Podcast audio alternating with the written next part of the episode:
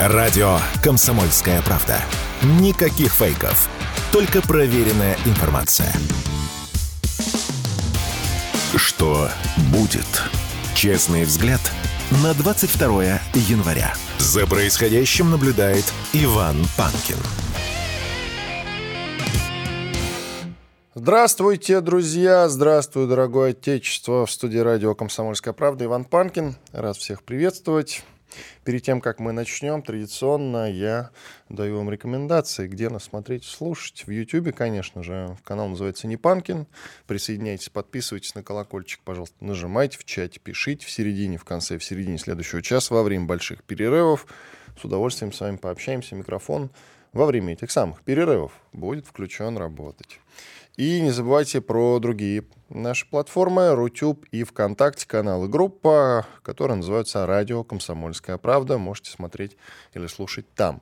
Подкаст платформы их великое множество. Можете нас слушать, например, через Казбокс, Яндекс Музыку, ну или посредством других каких-то, и замечательный агрегатор, который так и называется подкаст.ру, телеграм-каналы Панкин, Виттель реальности. Игорь сейчас к нам присоединится, я надеюсь, через считанные минуты. Вот мы сейчас пытаемся наладить с ним связь как раз.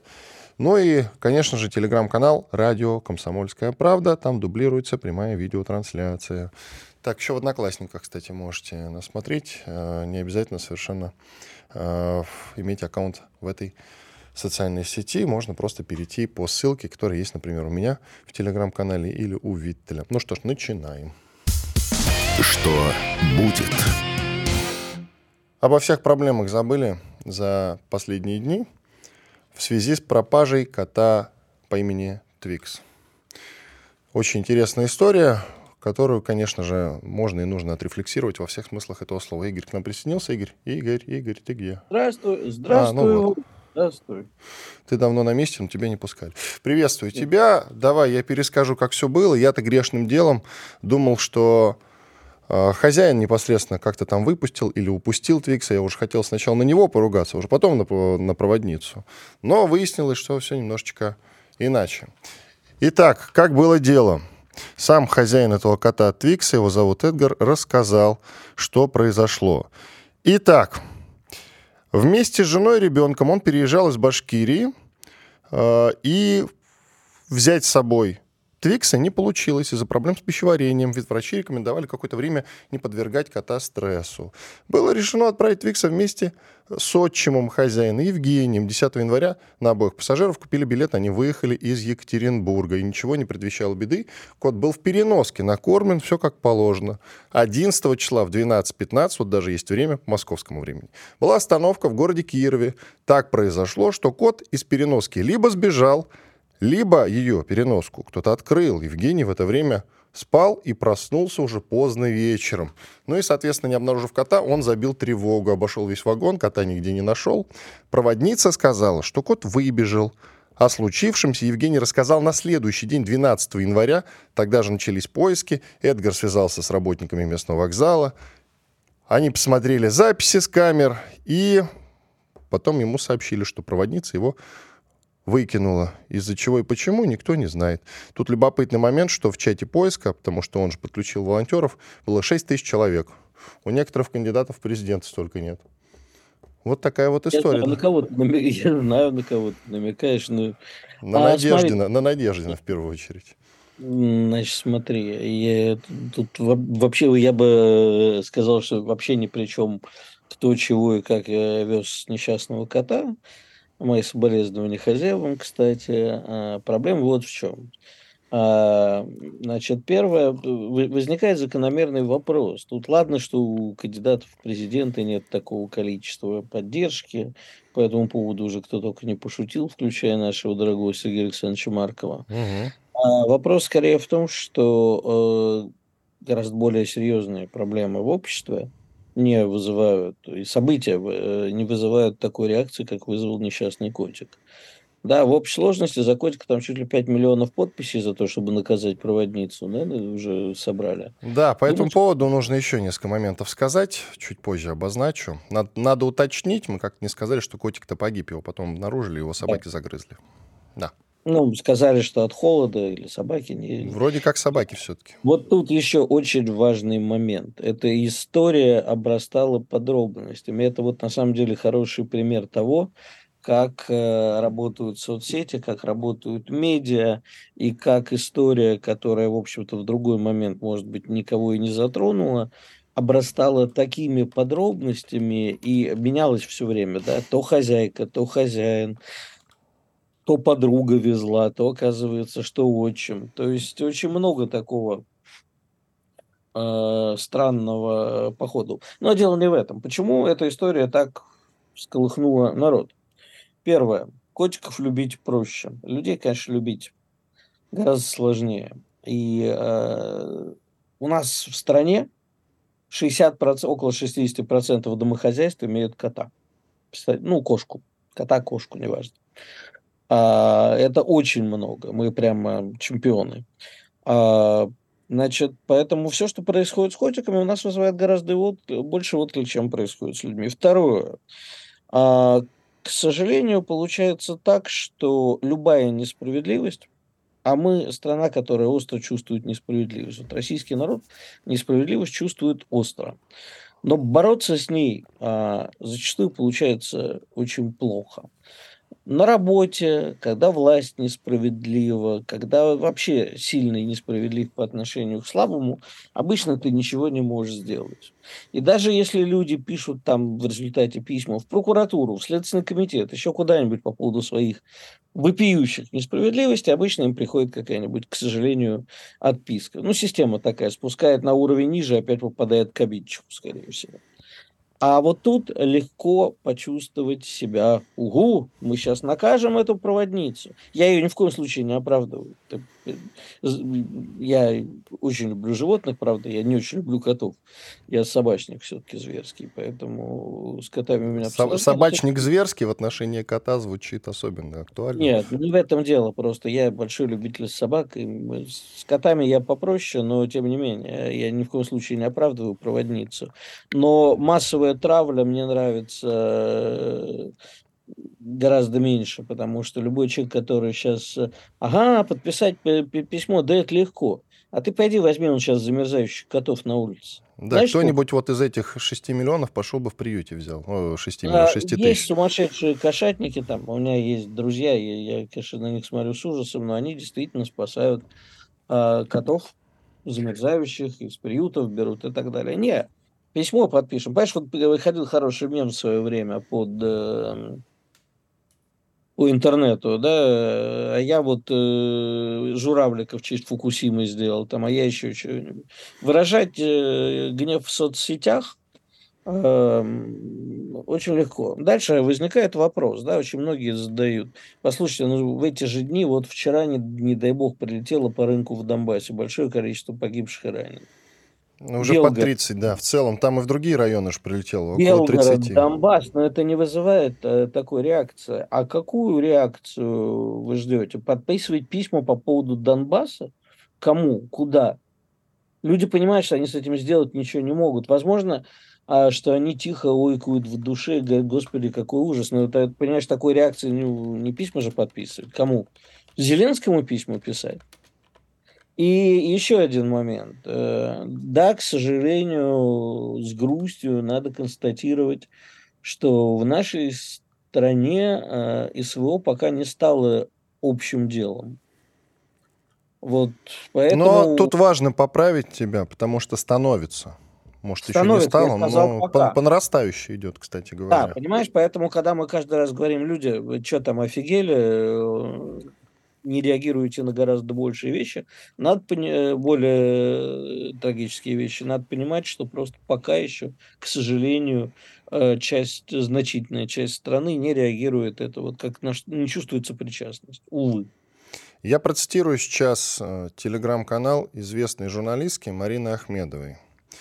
Она ну, же главред Регнума. Да, да, главред Регнума. Итак, Проводницу, выбросившую кота из вагона, где едут с животными, могут привлечь по статье 245 «Жестокое обращение с животными». Но я думаю, что проблема в целом у РЖД.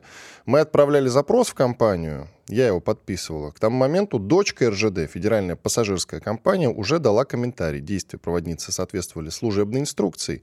Ответ от РЖД в Регнум отличался от этого комментария. В ответе говорилось, что ведется служебная проверка действий проводницы. Компания крайне сожалеет и вообще с любовью относится к животным. То есть ФПК и РЖД дают разные комментарии. Может быть, в этой разбаланси... разбалансировке кроется причина трагедии с котиком. Как раз Я еще тебе одну важное вещь скажу. замечание, кстати говоря. Да, я тебе еще одну вещь скажу. А, Мы все знаем эту проводницу. Не конкретно личность, а вот образ проводницы, нянечки в больнице и так далее, которые бывают подвижны. Понимаешь, главное русское слово – это милосердие, на мой взгляд. Но мы очень часто сталкиваемся с отсутствием милосердия. А может, скажем И- все-таки непопулярную вещь с тобой? Мы это любим. Что, может быть, проводница не так уж и виновата, ведь действительно у нее была инструкция. Ну, Но- она же не знала, может, он кот, он заскочил в вагон, им надо ехать. Что ей делать? Кто-нибудь об Значит, этом подумал? Самое страшное в этой жизни – это всегда действовать по инструкции. Я понимаю, что техника безопасности написана кровью. Это все правильно. Инструкция – это, наверное, очень важно. Но, знаешь, э, не буду называть конкретные авиалинии, но вот там недавно был большой скандал с одним ублюдком, который терроризировал пассажиров на посадке. О Отбирал нем расскажешь после перерыва, Игорь. Игорь Виттель, журналист, Иван Панкин. Через две минуты вернемся. Радио «Комсомольская правда». Срочно о важном. Что будет? Честный взгляд на 22 января. За происходящим наблюдает Иван Панкин. Иван Панкин, Игорь Виттель, известный журналист, телеграм-канал «Виттель Реальность». Продолжаем. Ты хотел про ублюдка про какого-то рассказать. Да, вот э, у одних авиалиний известных, но не буду их называть, был сотрудник, который на посадке самолетов просто терроризировал людей, э, рассказываем, что сумка у них не влезает, даже если влезала. Еще ко всякому придирался. В результате люди массово не попадали. э, Да, на- сволочь-то был, был, был. Я вспомнил этот эпизод. Он, Вот, по-моему, понимаешь? даже ВСУ сочувствовал, насколько я помню. Этого я, этого я не знаю. Про ВСУ вообще ничего не знаю, знать не хочу. Ну ладно, А да, не будем наговаривать, продолжай. Э, Значит, а вот то, что при этом от этих авиалиний пришел ответ, да, ну что, ну он действовал по инструкции. Так вот, инструкция в этом смысле, не в смысле, как э, технику безопасности соблюдать, она э, всегда можно по инструкции уничтожить человеку, унизить, обидеть и так далее. Поэтому э, вот по инструкции пусть немцы живут. Шаг влево, шаг вправо считается за расстрел. А для нас главное милосердие не в, ни в коем случае не в угрозу безопасности. Но вот мне кажется, что милосердие это для нас главное. Итак, да, на самом деле новость-то и эти авиалинии известны, и они фигурируют во всех новостях, но раз уж ты не хочешь называть, то я просто обозначу эту новость. Действительно, Ильдар Латыпов его звали. Да. Да, он заставлял пассажиров доплачивать за ручную кладь, даже если она входит в калибратор. А если люди начинали спорить или возмущаться, Латыпов не допускал их на рейс. Вот, и запрещал снимать свои действия, да. Но там, по-моему, насколько я помню, всплыли его записи какие-то, где он высмеивал э, пассажиров, исходя из чего можно Ну было его ним, вот конкретики мы- обвинить. А была еще одна история, Игорь, я вот только что ее Давай. вспомнил. В московском метро проехалась альпака. Пустившую животное в подземку сотрудницу уволили. Как тебе такая новость? Ей ну, сейчас э, вспомню. Она за 5 февраля 22 года. Попробуй не пусти альпаку. Действительно, вот, да.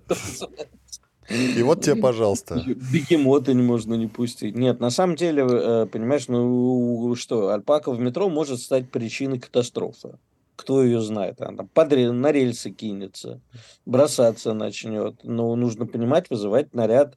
У нас есть специальные службы, которые приезжают, э, смотрят, что за животное, откуда она взялась, убежала от хозяина, из зоопарка, откуда-то. Ну нет, подожди-ка. Вот, животное было не в клетке, что запрещено правилами метрополитена. Пожалуйста. Ты либо за инструкцию, либо против, Игорь. Ты определись. Я э, за здравый смысл и милосердие. Когда э, кота выкидывают из вагона, это верная смерть. Когда альпаку э, вызыва- не пускают в метро, это неправильно. Она же туда не греться пришла. Она откуда-то сбежала. Значит, можно было тихонечко... э, Она одна была, не с хозяином? С хозяином, конечно, с хозяином. Конечно. Не просто А, так ее с опустили. хозяином Да, была? спро- Нет, да, ее не надо. сопровождала женщина, Нет, да, есть это фоточки. абсолютно другая история. Это, это никакого угрозы жизни, благополучию животного нету. Просто хозяин решил покататься с альпакой в метро. Ну да, как-то вот. И уволили пропустившую пушистую пассажирку женщину. Вот так Я, вот. Я за здравый смысл, абсолютно. За то, чтобы это понимать. Нет, да, как инструкция, Игорь, она либо есть, либо ее нет. Она, Значит, либо ты ее соблюдаешь, либо нет. здравый смысл и милосердие. Вы, выгнать кота из вагона, Да, ты прав, абсолютно. кировское. Но с другой стороны, вот смотри, сколько углов у этой истории. Пострадает проводница, а пострадать должно руководство, которое не предусмотрело этот элементарный момент. Понимаешь? Это же не первый кот, которого выставили из вагона, ей-богу. Мне, провод... мне проводницу жалко, ну, не как кота, но чуть меньше. да. Ну, Я понятное знаю, дело. Она может быть и сволочь, а может быть и нет, кстати говоря. Мы этого не знаем. Факт в том, что вот именно она оказалась А фигурантом этой неприятной не истории. Вот сколько раз мы с тобой говорим, никакие, э, понимаешь, толпу, особенно в наше время, не интересуют подробности, не интересуют детали. И неважно, это толпа либералов, консерваторов, левых, правых, хороших, плохих. Любую толпу не интересуют детали. Знаешь, это вот да, мой никто не товарищ- хочет разбираться, это правда. это вот один мой товарищ про другого нашего товарища, известного в соцсетях, э, говорит, он говорит, устроил свои соцсети по закону зоны. Он с утра выходит, так тыкает пальцем в кого-то, говорит, это петух. Его все дружно начинают травить. Вот у нас то же самое с соцсети. Вот сегодня назначили ее э, козлом отпущения, козой отпущения. Поэтому ее все травят. Кота при этом жалко безумно. Да. Хозяев жалко А никто не травит вот этого мужика, который с котом-то ехал, абсолютно, понимаешь? Он уснул, кота кто-то выпустил. Он, я это- сам я кот это- или еще как-то. А почему я с такой это- уверенностью об этом я говорю, Игорь? Очень важный момент. Два года назад я сам перевозил кота из Вот я Волгограда хотел в Москву а, на автобусе. И кот у меня, у него характер очень скверный. Он Как любит мяукать. И все 14 часов, что мы ехали в автобусе, он через каждые, там, я не знаю, 30 секунд говорил мяу. Из-за этого весь автобус не спал. Представляешь, вот на каком стрессе я ехал. И я не засыпал, ничего. Я мог, мог там поспать, еще что-то сделать, отключиться, от, абстрагироваться от этого процесса. И из рук его не выпускал. Понимаешь, перед всеми ходил, извинялся, говорил, ну А вот такая ситуация. дал- Держал его в руках, не засыпал. этого кота. А этот решил М. поспать. Ну, ты же, еще раз, ты же понимаешь, что если бы ты вез его сам, если бы хозяин вез, он бы, наверное, и не спал, и все.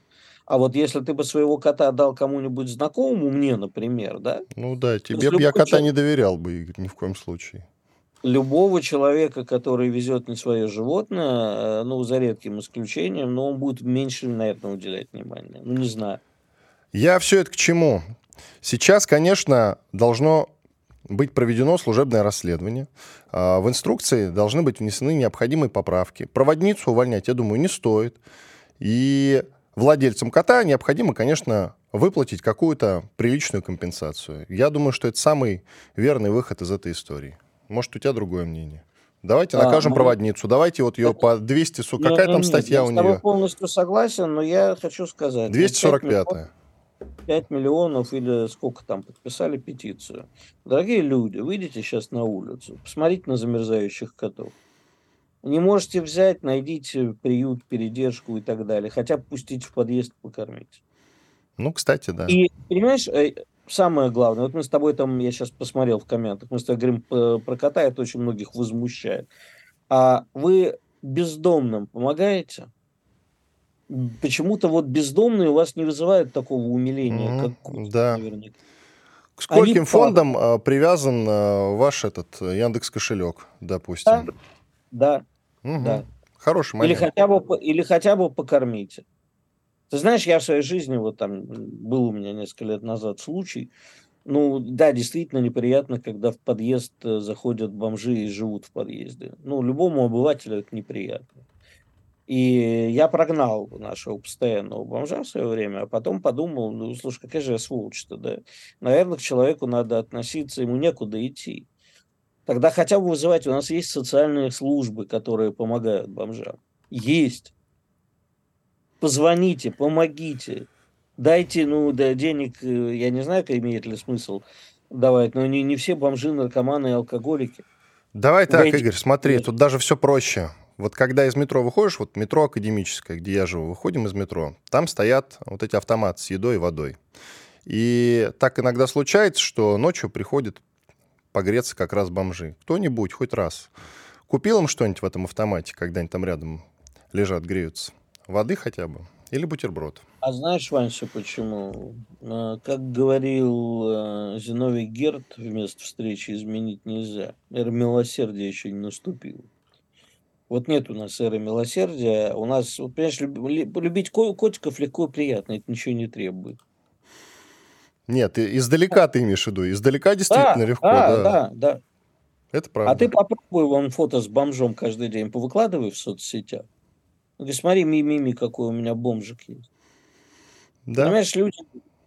Это все относится не к абстрактным людям, а и к нам с тобой. Я тоже вот там не, не выхожу на улицу кормить бомжей, стараюсь помогать. Нет, я, фонд. кстати говоря, тут уж извини. Я только недавно как раз накормил парочку. Ну, значит, ты лучше меня.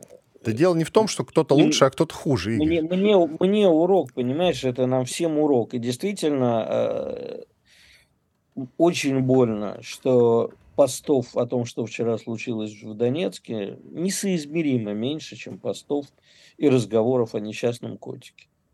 Ну, кстати говоря, вот тебе вопрос. Э, Совбез ООН собирается, Лавров уже туда отправился. Э, что из этого выльется, если что-то выльется вообще? Или просто посидят, поговорят, осудят, э, скажут громкие слова. Гутериш, который председатель ООН уже сказал несколько да слов. Что в очередной раз ни во что не выльется.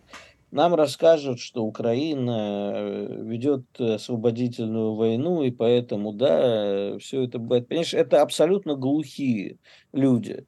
Глухие, циничные. Они либо не слышат, не видят, а что хуже всего, да, либо цинично делают вид, что ничего не происходит. Не, ну Гутерриш цин... хотя бы сказал, что мы осуждаем удары по мирным жителям. Знаешь, ну, я понимаю, как я сейчас скажу, кто такой Гутерриш, ты ответишь все-таки генеральный секретарь ООН. Вот, 30 секунд у тебя коротко. ООН, который ничего не решает.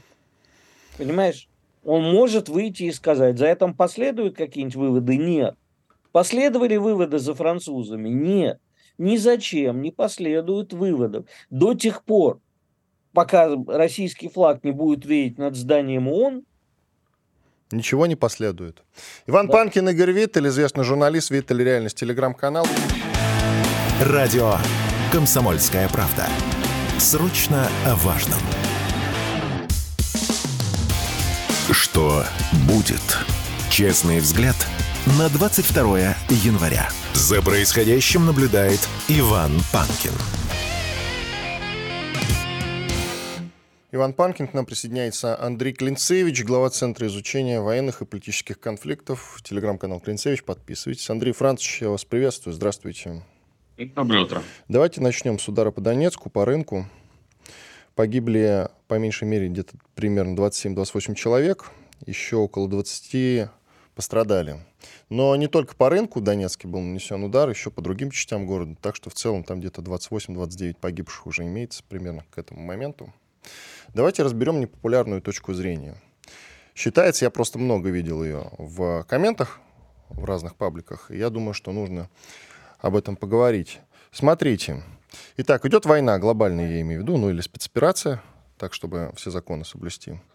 И э, нас атакуют, мы атакуем и наоборот. И вот они наносят удар, пусть по Белгороду, пусть по Донецку. Мы выходим с осуждениями этого удара и говорим, ну как же так можно? А, мы же тоже наносим удары. Да, мы не наносим, безусловно, мы не наносим а, удары прямой наводкой там, по центральным площадям, по рынкам и так далее. Иногда, правда, так случается, что перехватывают наши ракеты, и они падают на дома, как было в Днепре и еще в других городах. Дома разрушаются. И тем не менее, они воюют как умеют. Они выбрали такую тактику. Тактику слабого. Правильно ли их осуждать за это? А что вы имеете в виду под словом осуждать? На словах? Ну, конечно, мы говорим, это террористический акт. Мы говорим, это террористический акт. Но террористический акт ли это? Или все-таки нет? Вот когда боксеры выходят на ринг, они дерутся. Странно говорить, что человек, который тебя ударил, какого фига ты делаешь, я не пойму. Я, я понял вашу логику. Смысл нет, том, нет, что... это не моя логика, это логика тех mm-hmm. людей, которые пишут подобные комменты. Они имеют в виду, что нам необходимо драться и не обращать внимания на этом. То есть логика в их словах тоже, конечно, имеется. Прошу вас. Ну, во-первых, мы не прекращаем драться, мы действительно продолжаем и будем это усиливать. Второе, нужно понимать глубинный смысл этих действий. Это не какая-то спонтанная акция, это спланированные мероприятия. Для начала нужно понимать, что максимальное количество гражданских жертв достигается хорошей разведкой, там, условно, с космоса, с Земли, то есть определяются места нанесения удара, время, максимальная концентрация там, гражданских лиц, определяется сила и средства, которые нанесут удар. Нужно понимать, что это так называемые кочующие артиллерийские установки это делают, то есть выезжают на какую-то позицию, наносят налет и уезжают оттуда. Теперь вопрос, для чего все это нужно? Смотрите, что происходит в мире сейчас – вот эта внутренняя турбулентность США, которая больше затягивает их во внутренние вопросы, нежели внешние, оно лишает э, Украины так не необходимого им финансирования. Американцы пытаются переложить это дело на европейские плечи, чтобы продолжить удерживать конфликт хотя бы в той стадии, в которой он находится сейчас. Ну, то есть линия фронта и как бы некая риторика, что русские ничего сделать не могут. Это сделать все сложнее. Многие страны отказываются, и все больше появляется лагерей, которые говорят, нет, все, больше ничего мы не отправляем, это не наша война, пожалуйста, ребят, все свободны. Единственный вариант – это, используя масс-медиа мировые, спровоцировать русских на какой-то условно симметричный ответ с большим количеством э, жертв гражданских и спровоцировать э, страны, правительства, которые находятся вот в этой качающейся позиции для того, чтобы они раскрыли свои арсеналы. Ну, условно говоря, вот посмотрите кадры, какие русские негодяи, вот как они бьют. При этом понятно, что эти лидеры и значит, чиновники, они не будут учитывать э, удары по Белгороду, по Донецку. Вот, вот на это это они рассчитывают. Поэтому сейчас, когда ну, мы, условно говоря, додавливаем их с точки зрения экономики, э, наших потенциалов и вообще доминирования на поле боя, э, давать повод им вы, выключить еще какие-то новые пакеты помощи, ну, не хотелось бы. Поэтому наше руководство, в моем понимании, действует очень корректно и правильно. Мы все это фиксируем, мы это не забываем, мы это выносим на значит, публичное а, значит, обсуждение с мировым сообществом. Понятно, что результата не будет. Понятно, что даже если будет какое-то решение Генассамблеи ООН, ничего это не даст. Ну, ну что, Гутерриш скажет так, украинцы, завтра, пожалуйста, по мирным городам не стреляйте, ну, на этот отвернутся все. Вот, поэтому э, основная цель наша – это двигаться только вперед. Что самое страшное на фронте? Вот когда с ребятами общаешься или кто бывает в Донецке, это же очень дико, когда ты приезжаешь в зону боевых действий, а там условно окраина города это передовая, а вот уже центр города. И ты выходишь там, например, там цветов купить, чтобы поехать на кладбище в бронежилете, а там мирные жители, продавцы как бы в обычной одежде. Ты себя чувствуешь как, ну, ты тоже сразу хочешь снять, потому что, ну, мирный город. Вот. Но при этом там в любой момент может быть налет. Так вот, для них самое страшное, что если фронт остановится сейчас, как он есть, если мы, условно говоря, пойдем на какие-то переговоры и там по корейскому сценарию или по какому-то другому все это замерзнет, потому что рано или поздно все понимают, что Украина будет это использовать как передышку, перевооружение, и потом снова будет пытаться сделать реванш. А Запад им доверяет, чтобы подкинуть оружие? В Давосе, вот э, как пишут, по крайней мере, иностранные медиа, в том числе американские, Зеленский, в общем, успеха не добился, инвесторы ему денег не дали. Именно в силу того, что он отказывается от переговоров.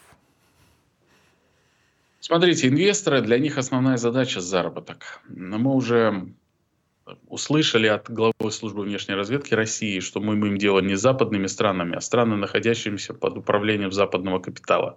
Все слышали такую компанию, как BlackRock, который является ключевым держателем акций там, всех крупных компаний топ-500 в Америке, и по миру они финансируют. Они же разработали свою интеллектуальную систему с искусственным интеллектом Aladdin, который управляет э, а, 10 миллиардов значит, BlackRock'овских и еще 10 мировых. То есть фактически они как бы определяют вот этот рынок. И для них война – это заработок, для них это получение новых активов за бесценок, для них за, возможность заработать денег. Такой, э, основная э, точка, на которой Зеленский уже свернуть не мог, это прошлый год, это август, это Аспенский форум по безопасности, где как раз вот эти представители транснациональных корпораций сидели, выслушивали Зеленского, и говорили, господин Зеленский, вы просите денег, а если не получится? Нет, все получится, я вам обещаю, контрнаступление будет эффективно. И тогда же Салливан, тоже советник президента Америки по нацбезопасности, сказал, я видел этот план, мы плотно работаем с Украиной, все, мы вам дадим результат. Все, результата нет, инвесторы больше ему не верят. Поэтому деньги теперь возможно выделять исключительно из каких-то государственных институтов. Но опять же, бизнес ставит своих политиков, бизнес всегда делает все в своих интересах. Пока интересы у них под очень и вообще инвестиции, которые не вложили в, на Украину, в том числе покупку земли, под большим риском. Кстати говоря, Андрей Францович, что касается западной техники, ООН и прочего, помните, когда украинская ДРГ прорывалась в Белгородскую область, они это сделали на западной технике, там БТР были, кажется, как раз иностранные. И вот тогда проходила, по крайней мере, такая новость, пришла на Украину из Брюсселя бумажка о том, что если вы еще раз так сделаете, то мы передумаем вам отправлять западную технику. Именно потому, что на территории канонической России, как они это называют, отправлять западную технику мы запрещаем. И тем не менее, насколько можно судить, ВОЗ и ныне там. Может быть, это просто предупреждение, или когда-нибудь они все-таки э, скажем так, задумаются и действительно перестанут давать им западное оружие или сильно сократят его именно по этой причине, потому что они нарушают основную договоренность. И, кстати, удар по Донецку тут, несмотря на то, что он совершен не за счет иностранных вооружений, но, тем не менее, будет играть роль. Украина всегда нарушает правила. Ну, Украина как нерадивый директор, который все время врет инвесторам, рассказывает, что вот завтра будут сверхприбыли, дайте еще, а инвесторы пытаются разобраться в реальности происходящего.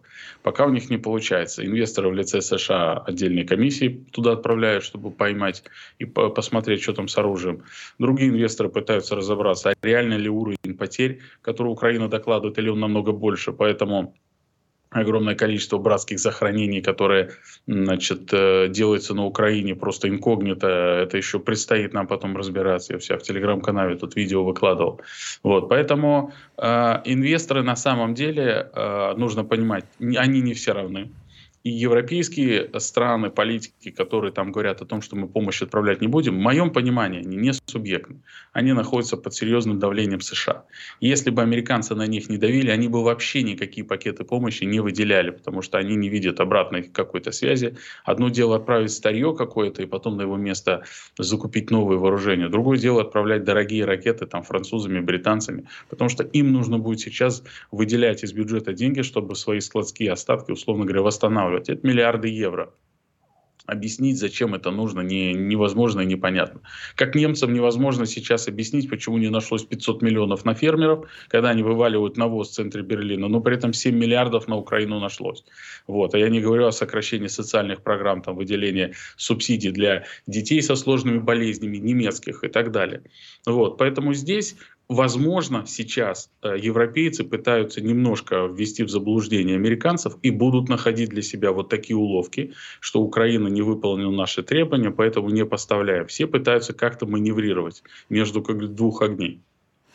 А есть ли в Генштабе такая установка, когда происходит какой-то теракт, они действуют по какой-то инструкции своей, и наносят какие-то ответные удары, то есть удары возмездия, так называемые. Или все-таки Генштаб действует строго по инструкции. Вот есть методичная работа, они ее и ведут. У нас 50 секунд перерыва.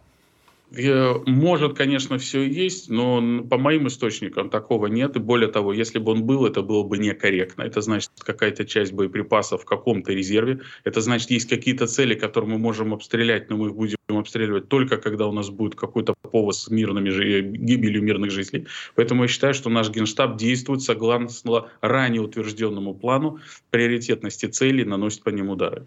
Спасибо. Сделаем небольшую паузу. Андрей Клинцевич, глава Центра изучения военных и политических конфликтов. Телеграм-канал Клинцевич. Найдите и подпишитесь обязательно. Очень рекомендую. Я Иван Панкин. Буквально через две минуты после полезной рекламы и хороших новостей вернемся и продолжим. Никуда не переключайтесь. Слушайте радио «Комсомольская правда». «Комсомольская правда». Радио, которая не оставит вас равнодушным. Что будет? Честный взгляд на 22 января. За происходящим наблюдает Иван Панкин. Продолжаем эфир.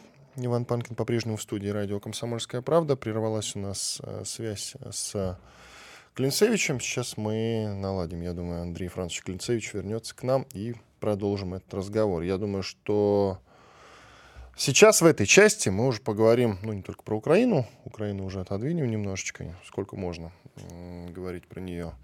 Большая война на Ближнем Востоке, как мне кажется, уже совсем не за горами. Все-таки именно большая. Я накануне писал у себя в телеграм-канале, что вот Израиль отбомбил сирийский Дамаск, и там э, погиб глава разведки корпуса Аль-Кудс из КСИРа, корпуса Стражи Исламской революции, иранский генерал Садык Амидзаде. Нужно ли говорить, да, что Иран на это, конечно, будет отвечать? Э, в связи с чем он будет на это отвечать? Вообще, в связи с чем он начал себя так вести? Ну, многие поговаривают.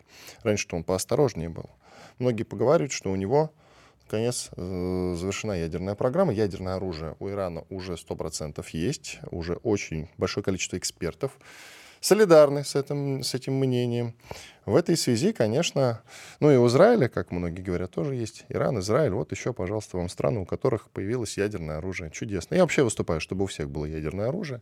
И тогда, по крайней мере, ядерной войны точно удастся, удастся избежать, ну, потому что возникнет некий такой большой паритет всеобщий, и, по крайней мере, те страны, у которых есть ядерное оружие, а у них и другие вооружения тоже на уровне, они перекидываться ими я думаю, что не имеют огромного желания. Та же Индия с Пакистаном давно, наверное, могли бы уже ударить друг по другу. Допустим, Индия сто пудов бы уже разнесла Пакистан, если бы у Пакистана не было ядерного оружия. Но осторожничают на всякий случай.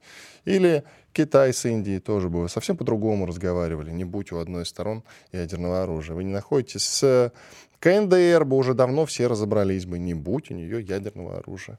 Но вот, вот они не там, никак не могут, и по-прежнему сильные бьют слабых. И вот так вот мы и живем.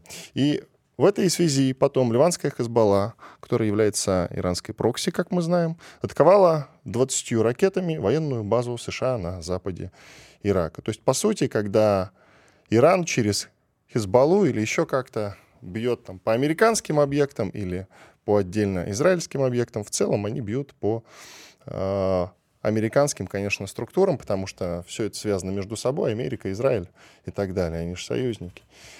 И я думаю, что вот эти удары, они будут нарастать, и совсем скоро, совсем скоро, по чуть-чуть.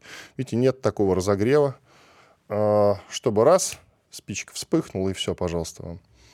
Я думаю, что постепенно, постепенно несколько сторон, сейчас и другие игроки присоединятся, и все это выльется в большую войну. Тут эксперты не все солидарны с тем, что нам это выгодно, потому что где-то там кто-то воюет, это же хорошо, это значит, Америка переключит внимание, там, она будет защищать Израиль, будет разбираться там с какими-то э, другими сторонами и, наконец, перестанет спонсировать Украину. Нет, нет, нет.